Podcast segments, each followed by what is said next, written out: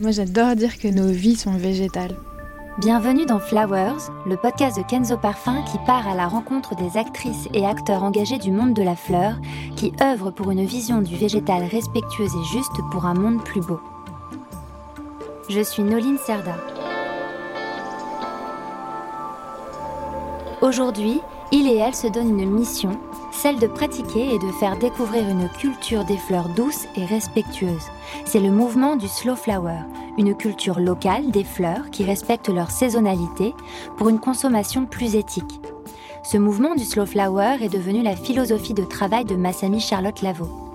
Massami Charlotte est une floricultrice engagée qui a fondé Plein Air, la première ferme florale de Paris. Depuis 2022, Massami Charlotte est ambassadrice de Flower by Kenzo. Inspirante et inspirée, elle œuvre au quotidien pour un monde plus beau. Des valeurs fondamentales partagées par Kenzo Parfum. Dans cette optique, je l'ai accompagnée à la rencontre des personnes qui agissent, chacun et chacune à leur manière, pour la fleur vivante et qui l'inspirent quotidiennement dans son travail. Dans ce troisième épisode, la grande question est de savoir comment vivre avec les fleurs. Pour y répondre, ma Samy Charlotte a échangé à distance avec Cynthia Fan, chercheuse en génétique des plantes à l'Université d'Édimbourg et fleuriste. Elle travaille au Royal Botanical Garden d'Édimbourg et co-gère une micro-ferme florale, Ocre Botanical Studio. En parallèle, nous nous sommes baladés au Jardin des plantes de Paris, histoire de voir ce qu'il se passe et se trouve dans un lieu dédié aux plantes.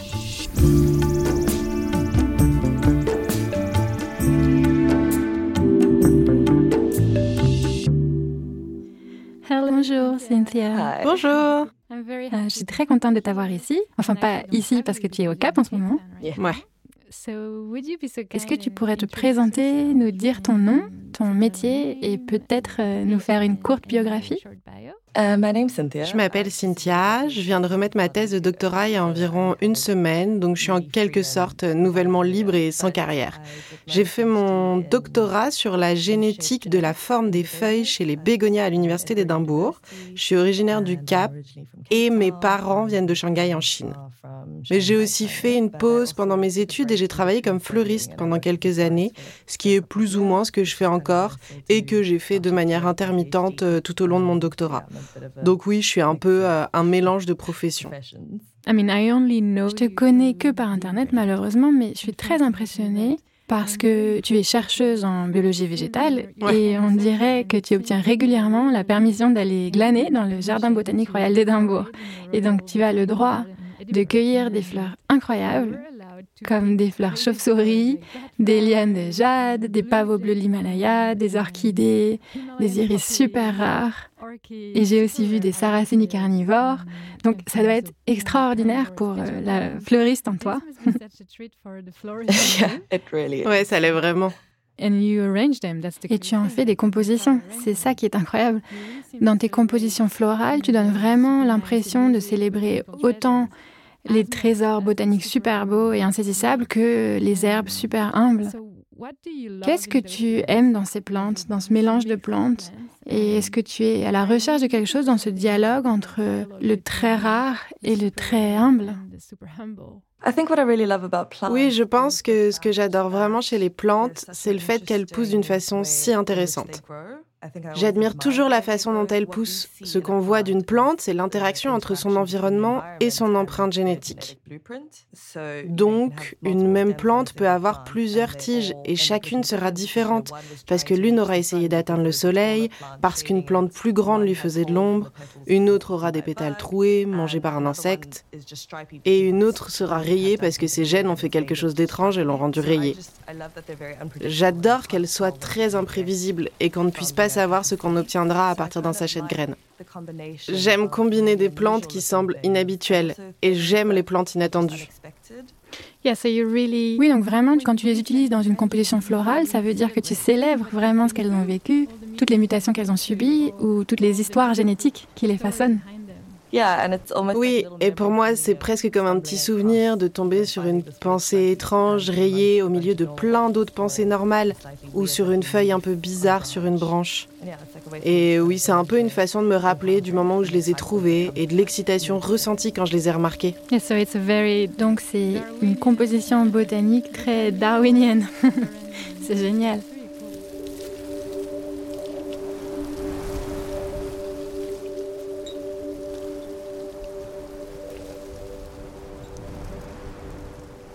Ce que j'aime aussi beaucoup dans ton travail, c'est que je suis presque sûre que la plupart des fleuristes du monde ont trouvé leur vocation en composant simplement des mini bouquets à base de fleurs cueillies au bord de la route ou dans le jardin pour leur maman ou pour leurs parents. Mais la grande majorité de l'art floral qu'on voit euh, en ligne ou en magasin ou qu'on voit en images exclut franchement les fleurs et les feuillages glanés. Et les fleuristes ou les artistes floraux ont l'air d'éviter toutes ces fleurs de jardin euh, très familières comme les primes verts ou les géraniums, toutes ces fleurs euh, très grand-mères ou les pensées dont tu parlais.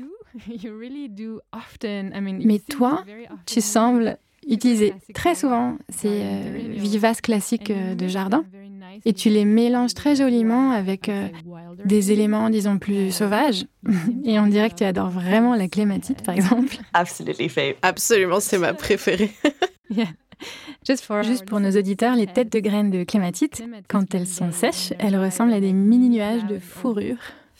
Little like Dr. Seuss Comme les personnages du Dr. Seuss. Yeah, really fluffy and really cute. C'est très doux, très mignon. Tu utilises des choses très banales comme euh, les vrilles de pois ou des vieilles branches de néflier ou de noisetier. Je ne vais pas tout décrire, mais tu choisis des plantes très spécifiques et tu as même utilisé du poil de chien dans une de tes compositions. Donc tu utilises un mélange assez fou euh, de plantes trouvées au bord de la route, de plantes de jardin et de plantes provenant des serres botaniques scientifiques. Je t'ai presque jamais vu utiliser, je dirais, des fleurs communes comme les roses, euh, les hortensias, les tulipes ou des choses dans le genre. Donc ton travail pourrait sembler sauvage. Enfin, on, pourrait appeler ça sauvage.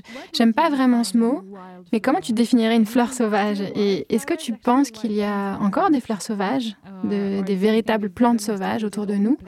Ou est-ce que tu penses qu'on a domestiqué toutes les plantes qui nous entourent? Pour commencer, je pense que ce qui m'a vraiment ouvert les yeux a été de commencer des cours d'ikebana. L'ikebana, c'est l'approche japonaise de la composition florale. Et je pense que ce que ça m'a vraiment appris, c'était la différence entre ce qu'on pense devoir mettre dans une composition florale versus ce qu'on peut y mettre, c'est-à-dire n'importe quoi en fait. Je pense qu'une grande partie de mon travail floral est axée sur la forme.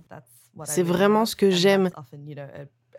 Et c'est souvent une branche avec un joli bout de lichen, un concombre tordu ou du poil de chien qui était réellement la seule chose à laquelle j'avais accès quand je m'isolais à cause du Covid en décembre dernier. Je pense qu'il ne s'agit pas pour moi de distinguer entre sauvage et pas sauvage, plutôt entre ce que je trouve intéressant ou pas. Parce que parfois, je trouve un hortensia avec des variations de couleurs que je n'ai jamais vues auparavant, ou une renoncule d'une couleur insolite, donc je vais quand même les utiliser. C'est juste qu'à ce moment-là, ce qui m'attire, c'est ce que je trouve vraiment inattendu et intéressant. Et souvent, je n'aime pas utiliser les fleurs coupées conventionnelles parce que j'ai l'impression qu'elles ont été manipulées pour avoir l'air exactement identiques. Quand on achète une botte de roses, elles sont toutes parfaitement elles ont exactement la même forme et structure, elles ont perdu leur parfum, ce qui est très triste. Donc je pense que c'est ça que je trouve assez important et c'est ça qui m'attire. Et les pélargoniums comptent parmi mes plantes préférées au monde. Je pense que c'est en partie parce qu'il y a tellement d'espèces de pélargonium au Cap. Je crois qu'on a le plus grand nombre d'espèces au monde. Si on va se promener le long des montagnes, on voit toujours un pélargonium différent au sol. Donc pour moi, cet attachement sentimental pour beaucoup de plantes est aussi toujours présent. Mais ça ne veut pas dire que je n'aime pas qu'il y ait un peu d'interférence humaine dans les choses que j'aime. J'aime vraiment ces compositions d'ikebana très kitsch, style années 80, tordues, qu'on voit parfois dans les vieux livres. Et à dire vrai, j'ai un faible pour les orchidées de supermarché qui ont été teintes en bleu parce que je pense que c'est aussi très bizarre, insolite et très extraterrestre. Donc oui, je trouve ça difficile de mettre le doigt sur ce que j'aime selon si c'est une fleur sauvage ou non. Parce que c'est un mot assez difficile, qu'est-ce qui est sauvage et qu'est-ce qui ne l'est pas? Et c'est un peu la même chose entre les plantes natives ou non natives. Je pense que cette distinction est souvent très floue à cause des humains et des déplacements. C'est assez difficile d'être rigide par rapport aux critères qui les distinguent.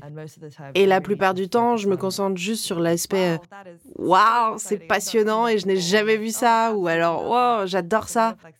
La plante en pot que j'avais chez moi me manque, donc pour moi il y a beaucoup de sentimentalité et juste de l'intérêt en fait.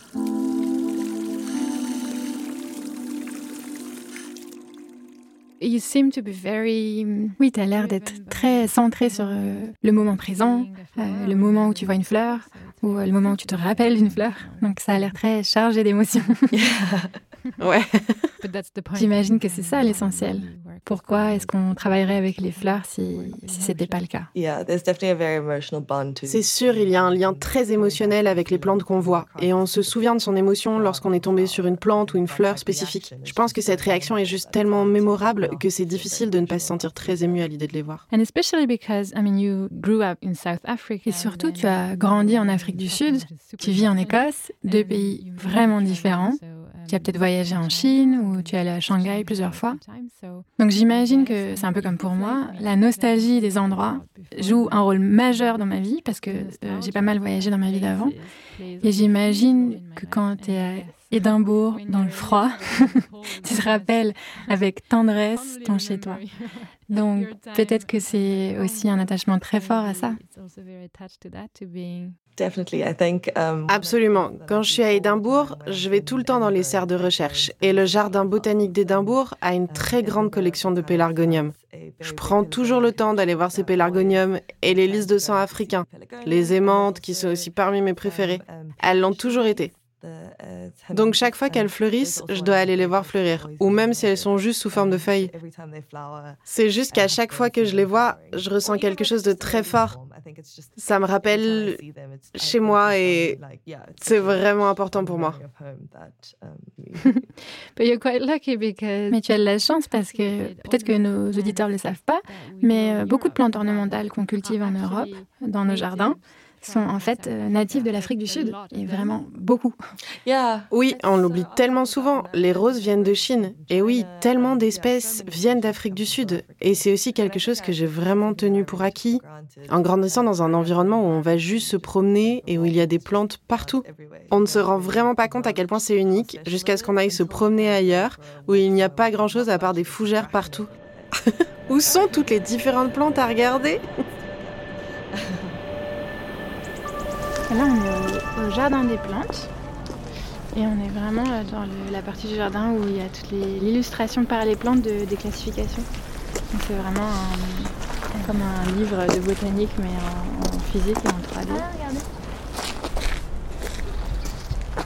C'est mignon, non Ils l'ont mise dans un, un, châssis froid. Du coup pour la réchauffer un peu.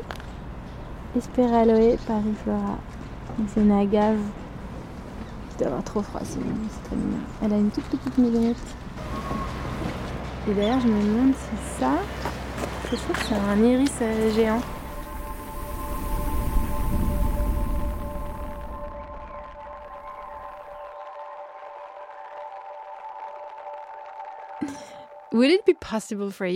Est-ce que tu pourrais nous aider à faire un peu la distinction entre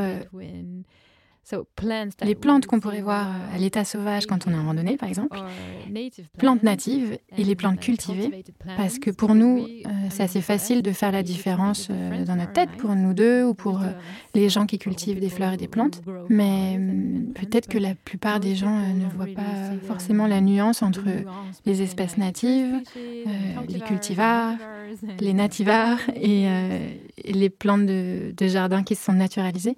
Donc, est-ce que tu pourrais nous aider à définir tout ça euh, Oui, en fait, je ne sais pas si je suis assez qualifiée pour tellement en parler parce que je pense que mon profil est bien plus orienté vers la biologie moléculaire que vers l'horticulture. Mais grâce à mon travail au jardin botanique, j'ai beaucoup d'amis qui sont taxonomistes des plantes et je les vois souvent se prendre la tête parce que l'une des espèces qu'ils étudient ne rentre pas dans le genre auquel ils pensent qu'elle devrait appartenir. Et c'est ce que j'aime vraiment dans tout ça, c'est qu'on passe tellement de temps à essayer d'en apprendre sur les plantes, on essaie de les étudier, de comprendre tout ce qu'il y a à comprendre d'elles, mais il y en a toujours une qui réussit à contredire la règle qu'on connaît et à en être l'exception. Et oui, souvent je pense plus aux exceptions ou aux cas insolites parce que je travaille avec les bégonias. Il y a par exemple une espèce de bégonia qui s'appelle Bégonia palmata et qu'on trouve en Asie de l'Est et du Sud-Est. Mais selon d'où elles viennent, la couleur de leurs feuilles est complètement différente. Pourtant, c'est une espèce.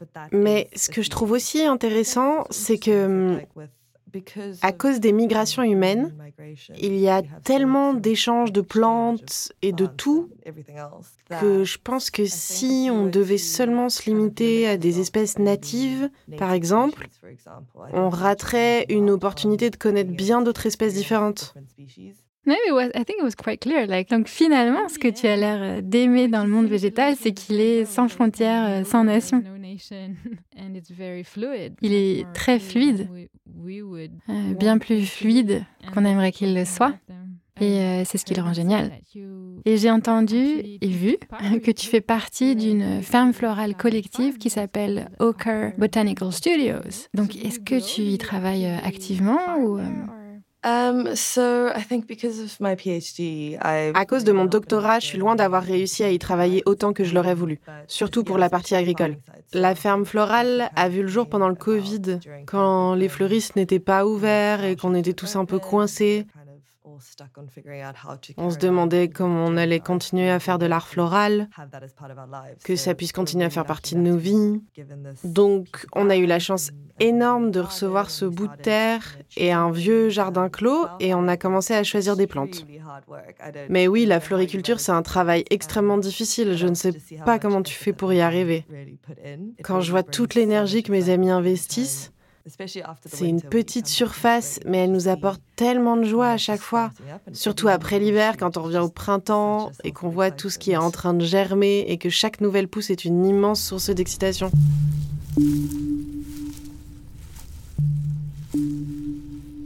So we've been used in the past decades to endless supply of everything pretty much. I mean, endless supply of. Ces dernières décennies, on a été habitué à ce que les ressources soient inépuisables une quantité inépuisable de fleurs, de nourriture, euh, de toutes sortes de produits. Alors pas partout dans le monde bien sûr, mais les sociétés occidentales ont été habituées à ça. Et cette euh, disponibilité maximale des choses a évidemment eu de lourdes conséquences euh, sur la planète.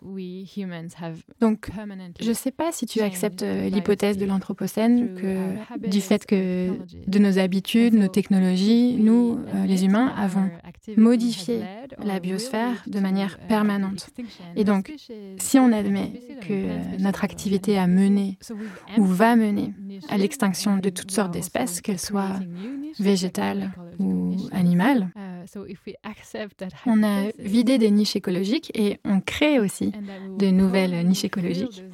Donc, si on accepte cette hypothèse et qu'on va probablement remplir ces niches avec des organismes créés par l'homme, des organismes nouveaux dans ce monde, comme euh, les plantes hybrides par exemple, parce que euh, la plupart des plantes, euh, des fleurs qu'on cultive, toi à Oker et moi à plein air, sont en fait des hybrides. Donc on a aussi créé des OGM et certains organismes ont muté indirectement ou accidentellement.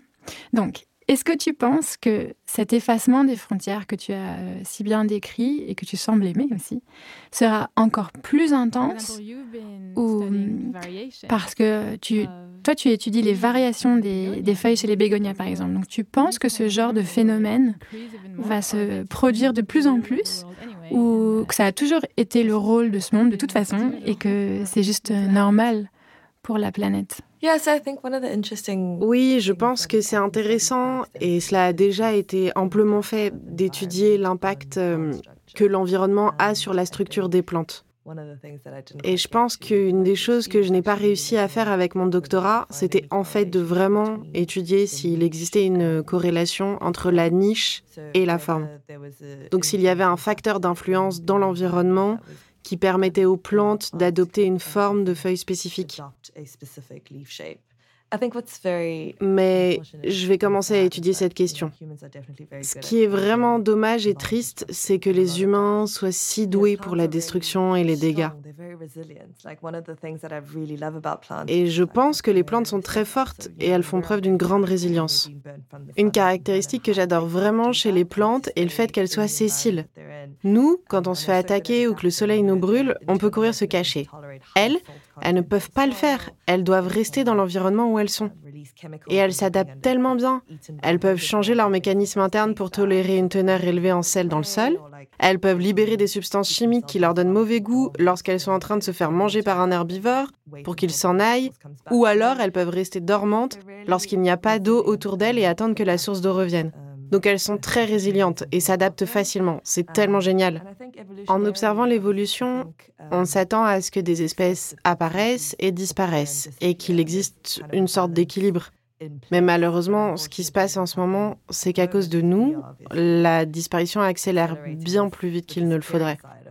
Donc, en ce sens, la biologie fondamentale et ce genre de recherche sont cruciales parce que c'est important qu'on comprenne les liens très délicats et complexes qui existent entre ces écosystèmes pour qu'on puisse les comprendre et trouver des façons de les préserver et les conserver. Pour qu'on n'anéantisse pas tous ces êtres à vitesse grand V. Mais d'un autre côté, je crois qu'on est très intelligent on a mis au point des technologies vraiment extraordinaires qui ont permis de faire progresser la médecine. Et une des choses sur lesquelles je me suis beaucoup renseignée, c'est la technologie CRISPR, qui est une technologie de modification des gènes, souvent utilisée pour les plantes et autres.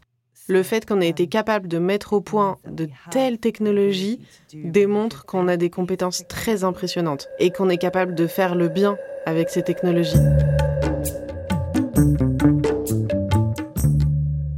I'm a bit curious. Je suis curieuse d'en savoir plus sur euh, la vie quotidienne dans un jardin botanique parce que ça a l'air assez magique. Toutes ces serres avec des plantes incroyables du monde entier. Un jardin botanique, c'est un endroit incroyable en soi parce qu'il rassemble beaucoup de plantes qui ont été extraites de leur milieu naturel et qui sont ensuite produites et cultivées par les humains. Elles cohabitent toutes ensemble, même si elles viennent d'Afrique du Sud ou d'Amérique du Sud ou d'Asie. C'est vraiment un espace euh, étrange. Qu'est-ce que tu fais? Um, Je pense que c'est un rêve absolu de travailler dans un jardin botanique. J'aurais pu me retrouver dans le bâtiment principal de l'université, mais mon superviseur a décidé de m'installer dans un bureau du jardin botanique et ça a complètement changé ma vie. Je passe toutes mes pauses à flâner dans le jardin ou à marcher dans les serres. Des fois, on entend ⁇ Oh, telle plante est en fleurs en ce moment !⁇ et là, on sort tous de nos bureaux et on va voir la plante qui fleurit. Donc oui, parfois c'est probablement moins productif pour mon travail, mais ça procure tellement de bien-être. Et j'en ai vraiment besoin parce que malheureusement, faire un doctorat sur les plantes, c'est passer 85% du temps devant un ordinateur, à fixer des petites lettres, et non pas être dehors dans les serres. Donc je n'ai pas autant l'occasion de travailler avec les plantes que je le voudrais. C'est sûr que cet aspect tactile de l'art floral, euh, pardon, du travail avec les plantes me manque vraiment quand je passe mon temps devant mon ordinateur. Mais j'ai quand même cette chance d'être là. Et je pense que je fais certainement partie des membres de l'équipe qui passent beaucoup plus de temps dans les serres qu'ils ne le devraient. Ce qui a aussi été intéressant dans les deux dernières années, c'est qu'il y a eu beaucoup de travail sur l'histoire coloniale du jardin botanique. Bien que ce soit vraiment unique d'avoir une telle collection de plantes, ce qui est aussi intéressant et ce à quoi il est important de réfléchir, c'est la provenance de beaucoup de ces collections. Un grand nombre d'espèces qu'on a au jardin botanique ont été recueillies au cours d'une période très problématique et d'une façon très injuste, où même l'environnement dans lequel elles ont été recueillies a été affecté. Et aucune compensation n'a été accordée aux personnes à qui elles ont été prises. Et maintenant, elles existent dans ce jardin botanique où les gens payent pour venir les voir, alors qu'en réalité, elles devraient être ailleurs.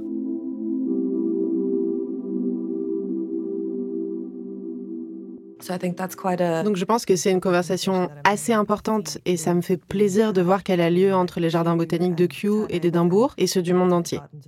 ils sont vraiment en train de reconnaître et de prendre tout ça en compte. Et évidemment, ce travail de conservation est incroyablement important. Et de grands jardins botaniques comme ceux d'Édimbourg et de Kew ont les ressources nécessaires pour mener ces travaux de conservation à fort impact. Et maintenant qu'une partie de ta thèse est finie, est-ce que tu as l'impression que la partie fleuristerie de ta vie va prendre le dessus sur la partie scientifique ou est-ce que tu te vois continuer encore longtemps sur ce chemin scientifique? Alors, cette question, c'est un peu ma crise existentielle du moment, en quelque sorte, parce que je me suis toujours considérée comme touche à tout, mais bonne à rien. Quand je fais de la science, je sens qu'il me manque vraiment ce hum, côté tactile et créatif qui me plaît beaucoup quand je travaille avec les plantes. Mais quand je travaille uniquement en fleuristerie, j'ai aussi l'impression qu'il me manque ce côté académique avec la curiosité scientifique. Et parfois, j'ai vraiment du mal à ne travailler qu'en tant que fleuriste parce qu'une grande partie des contrats sont des mariages. Et je sais que c'est un peu me tirer une balle dans le pied de dire ça, mais hum, je n'aime vraiment pas fleurir les mariages parce que souvent, il y a beaucoup de casse-pillage. C'est une énorme quantité de fleurs pour une seule nuit et après ça, c'est fini. Cet aspect du métier ne me plaît pas forcément. Donc c'est un peu difficile. Je me sens coincée entre ces deux mondes et j'apprécie et j'aime vraiment certains aspects dans les deux. J'espère qu'après ce doctorat, je pourrai me construire une carrière qui me permettra d'avoir le meilleur de ces deux mondes.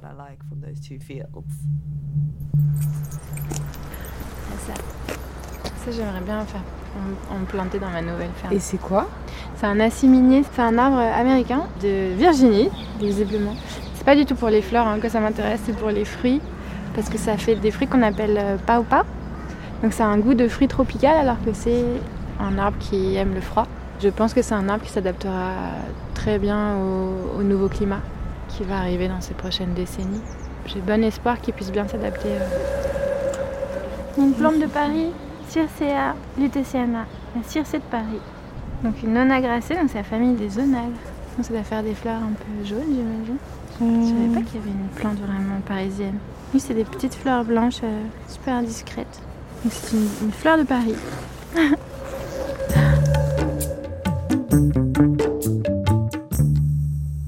so you're a scientist. Comme on l'a dit, euh, donc tu es scientifique et fleuriste et tu vis entre la Chine, l'Afrique du Sud et l'Écosse.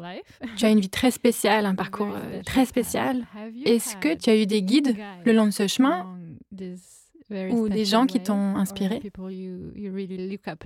Oh, definitely. I mean, I think I've really just had all of the experiences and all the special Certainement. Enfin, je pense que toutes les expériences et les éléments extraordinaires de ma vie, je les dois à tellement de gens. Um, je n'ai pas trouvé tout ça toute seule. Je crois que le début de ma relation avec les fleurs est vraiment venu de mes cours d'Ikebana. Et oui, j'apprécie vraiment ces petits détails qui rendent les plantes et les fleurs intéressantes. C'est ce que ça m'a appris. Et ça a été le point de départ le plus important du chemin sur lequel je suis maintenant. Quand j'ai fini mon master, j'ai commencé à travailler chez un fleuriste au Cap qui s'appelle Lush. Et ces gens sont véritablement devenus ma famille. Ils m'ont prise alors que je n'avais presque pas d'expérience et ce sont des personnes incroyablement créatives et talentueuses. Donc je pense que quand j'ai commencé l'Ikebana à la même période, ils m'ont vraiment encouragée et m'ont permis d'expérimenter et de faire des choses différentes to kind of experiment and do different things. And then I think et puis, Instagram a aussi été une source d'inspiration et d'encouragement incroyable. Je sais que les réseaux sociaux ont une assez mauvaise réputation là-dessus, mais j'ai toujours trouvé que c'était incroyablement inspirant et encourageant parce que je pense que par ce biais, j'ai réussi à suivre et à rencontrer tellement de fleuristes qui m'ont inspiré au fil des ans.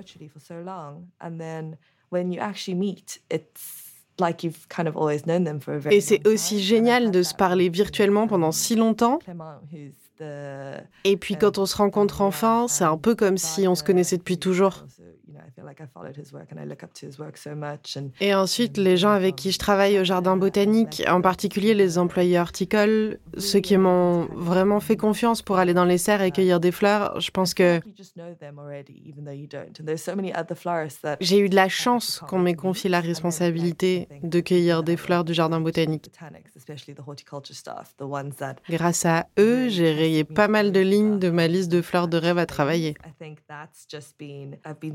lucky to be trusted with the responsibility of cutting something from a botanic gardens and that's really let me kind of tick off the flower bucket list that you know you could have and you know it's let me work with Meconopsis. Ça m'a permis de travailler avec des Meconopsis, des fleurs chauves-souris et toutes ces fleurs extraordinaires que je n'aurais jamais rencontrées au quotidien. Donc oui, tout ça, c'est vraiment grâce à toutes ces personnes extraordinaires que j'ai rencontrées sur mon chemin, qui m'ont fait confiance et qui m'ont laissé faire. Je me sens très chanceuse. c'est drôle que tu parles encore des méconopsis parce que j'essaye d'en cultiver à Paris et c'est difficile. Ouais, j'imagine. Ils n'ont pas survécu à cet hiver parce qu'on a eu des gels euh, profonds. Et je suis vraiment triste. C'est vraiment. Euh, on parle beaucoup des gens qui nous inspirent ou de ceux qui sont importants sur notre chemin, mais pour moi, beaucoup, beaucoup de plantes en fait ont été pratiquement aussi euh, importantes que les humains. Et le pavot de l'Himalaya, c'est le nom, euh, c'est le nom courant du Méconopsis. C'est un pavot bleu, euh, un bleu franchement incroyable. Hein. Yes, absolutely, just like an alien. Ouais, absolument, comme un extraterrestre. well, thank you. Bah, merci beaucoup pour ton temps, Cynthia, et pour tes mots. Oh, thank you so much for... Ah, merci beaucoup de m'avoir convié. C'est un honneur d'avoir discuté avec toi.